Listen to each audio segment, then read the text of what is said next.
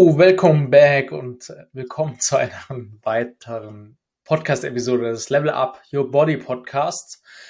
Und heute geht es um ein sehr, sehr wichtiges Thema. Es liegt mir wirklich sehr am Herzen, weil das Marketing in der Fitnessbranche oder Abnehmmarketing, was auch immer, hat es wirklich sehr, sehr in den Vordergrund gerückt und ähm, möchte da wirklich nur auf euer Geld aus und Heute soll es um das Thema Fatburner gehen. Ist es ein, Schwach, ein Schwachsinn oder steckt doch etwas dahinter? Heute werde ich euch zu dem Thema aufklären und werde euch auch ganz klar sagen, was sind Risiken, was ist vielleicht auch ein Vorteil und vor allem meine Empfehlung. Ähm, also seid auf jeden Fall gespannt und bleibt dran.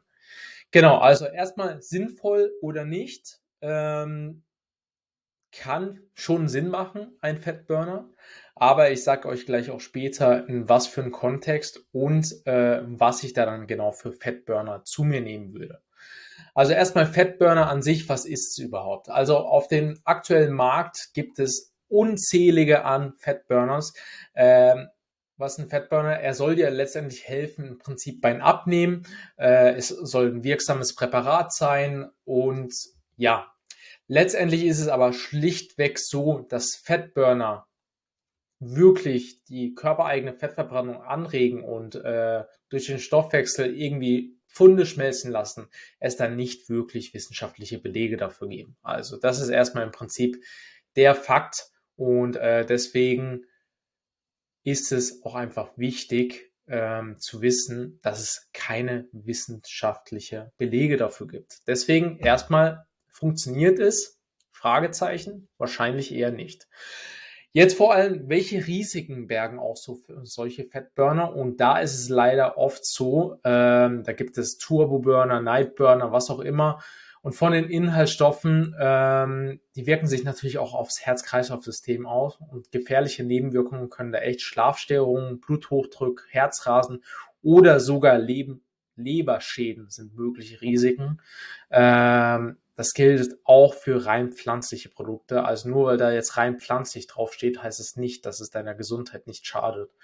Ähm, genau. Aber was ist da denn oft so überhaupt drinnen, was einen schadet? Also was sind so Inhaltsstoffe von dieser Fett weg Machtpille?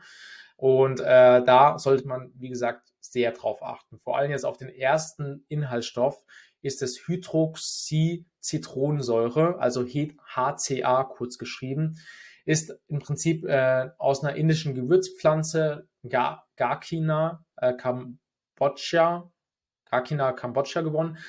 Äh, es soll eben ein Enzym des Stoff Fettstoffwechsels hemmen können, äh, was dazu führt, dass eben kein neues Fettgewebe gebildet wird. Das wird oft auch in der ayurvedischen Medizin zur Verdauungsanregung empfohlen. Äh, es gibt aber, wie gesagt, da keinen wissenschaftlichen Beweis dafür, sondern es wurde nur festgestellt, dass schon in geringen Dosen das Ganze zu Übelkeit führen kann, äh, Magen-Darm-Beschwerden und äh, kann sogar dafür dazu beitragen, dass irgendwie Blutgerinnung verringert wird. Ähm, also da bitte wirklich sehr, sehr vorsichtig sein. Es wurde da auch eben schon äh, gesehen, dass es da auch zu schweren Leberversagen auch schon gekommen ist. Und in Tierversuchen von HCR sind sogar Schäden an den Hoden der Versuchstiere geführt. Also hat an den Hoden auch Schaden hinterlassen. Ähm, das aber jetzt nur auf Tieren kann man natürlich nicht auf Menschen beziehen, aber man kann sich natürlich denken, dass es nicht gut ist. Dann gibt es noch einen weiteren Inhaltsstoff, das ist das Undaria pinatifida. Das ist äh, aus dem Süden Asiens. Ähm, stammen aus Brauanlagen. Äh, in der japanischen Küche ist es als Wakame bekannt. Ist oft eben in Fettburnern, Präparaten mit anderen pflanzlichen Inhaltsstoffen enthalten. Ähm, und die Wakama-Alge liefert eben sehr viel Jod, was besonders Menschen schadet, die an einer Schilddrüsenfunktionsstörung leiden. Also hier sehr, sehr aufpassen, ähm, gerade wenn ihr was mit der Schilddrüse habt. Jod ist da einfach extrem gefährlich, gerade wie man es halt do dosiert. Und äh, das kann da auch eben entgegengesetzte Leistung zum Stoffwechsel führen und auch zu Herzrhythmusstörungen. Also bitte, bitte aufpassen. Dann Koffein. Eins der Punkte, was ich jetzt schon untermalen kann. Koffein ist ein natürlicher Fettburner. Also hier auch Kaffeeextrakt, Grüntee, Guarana sind alles Punkte, die im Prinzip äh, positive Effekte auf die Fettverbrennung haben, aber hier auch ganz klar zu hoch dosiert können eben Substanzen zu Herzrasen, Muskelzittern und erhöhter Reizbarkeit führen. Also wenn du zu viel Koffein zu dir äh, nimmst, dann kann das auch einfach zu Herzrasen führen äh, und oft also auch so ein bisschen Hibbeligkeit, dass man zittert. Ähm, und das ist oft bei sehr, sehr hohen Koffeindosen. Also manchmal ist da auch wirklich abartig viel drinne in diesen Fettburnern und da definitiv bitte aufpassen. Also dann trink lieber vielleicht mal Kaffee, bevor du das noch gar nicht gemacht hast und holst da ein bisschen was rein, aber dazu auch später noch mehr, was eigentlich der größte Hebel ist zum Abnehmen. Wenn du hier auf den Podcast jetzt komplett neu ist, dann weißt du das vielleicht noch nicht, aber die äh, aktuellen Zuhörer müssten es eigentlich schon wissen. Äh, aber ich löse das Ganze natürlich auch nochmal auf. Dann weitere Inhaltsstoffe ist Cyneperin, kommt natürlich unter anderem auch in der Bitterorange, auch Pomeranze oder Citrus Aurotim vor. In Fatburner ist es auch häufig zusammen eben mit Koffein enthalten. Ähm, ja, hier ist halt auch ein Thema, die Herzfrequenz und das Blutdruck kann eine höhere, hohe Dosierung davon halt auch ja eher negativ beeinflussen. Ähm, in manchen Präparaten finden auch im Fettburner solche Tribulus-Extrakte, ist so eine Erdstachelnuss zum Einsatz. Das hat anscheinend positiven Effekt eben auf die Testosteronproduktion bei Männern und kann für mehr Muskelmasse sorgen. Hier gibt es aber genauso auch wenige Studien äh, am Menschen und diese liefern meistens kaum Belege.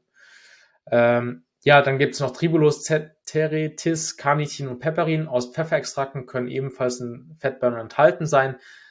Ähm, hier sollte aber trotzdem zwei Milligramm isoliertes Pepperin pro Tag über Nahrungsergänzungsmittel nicht überschritten werden.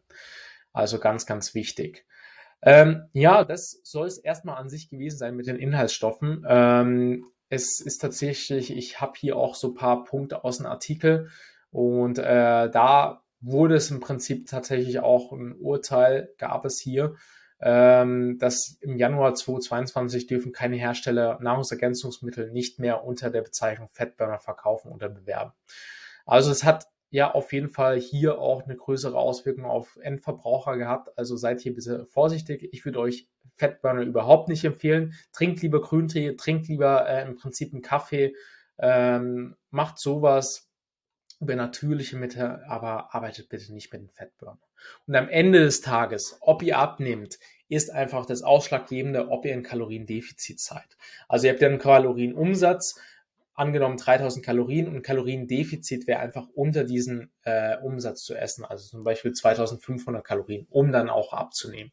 Wenn wir uns in der Rechnung anschauen, circa 7000 Kalorien Einsparung in der Woche wären ein Kilogramm Körperfett in der Theorie, was du verlierst. Also wenn du jetzt jeden Tag 3000 Kalorien verbrennst und jeden Tag 2000 Kalorien zu dir nehmen würdest, dann würdest du rein rechnerisch in der Theorie 1000, äh, ein Kilogramm Fett am Körper verlieren. Genau, also nehmt euch lieber das zu Herzen, das ist viel, viel wichtiger und natürlich die anderen Parameter, wie natürlich auch eine ausgewogene Ernährung, genügend Obst und Gemüse und an der Stelle natürlich auch eine relativ hohe Eiweißzufuhr, mindestens zwei Gramm pro Kilogramm Körpergewicht.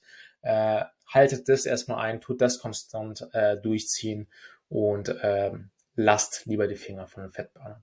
Ich hoffe, die äh, Folge hat euch gefallen, äh, die Episode hat euch gefallen. Wenn ihr mehr solche, mehr studienbasierte Folgen wollt, dann lasst mich gerne wissen mit einer DM auf Instagram. Ähm, ja, und sonst wünsche ich euch noch einen wunderschönen Tag. Bis dahin, bis zur nächsten Episode. Ciao, ciao.